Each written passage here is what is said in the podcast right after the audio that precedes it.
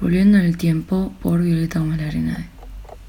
Era un 2 de octubre de 2150, otro día más de viajes en el tiempo, esta vez con un deseo de cumplir un sueño, volviendo a los momentos más felices de mi vida. Sé que parece una locura, pero ¿quién no quiso volver a ese momento en el que tuviste tu mejor día? ¿Por qué no volver a ese momento en el que supiste que eras feliz? Todos mis viajes fueron hacia el futuro hasta ahora. Sé lo que busco y lo voy a lograr.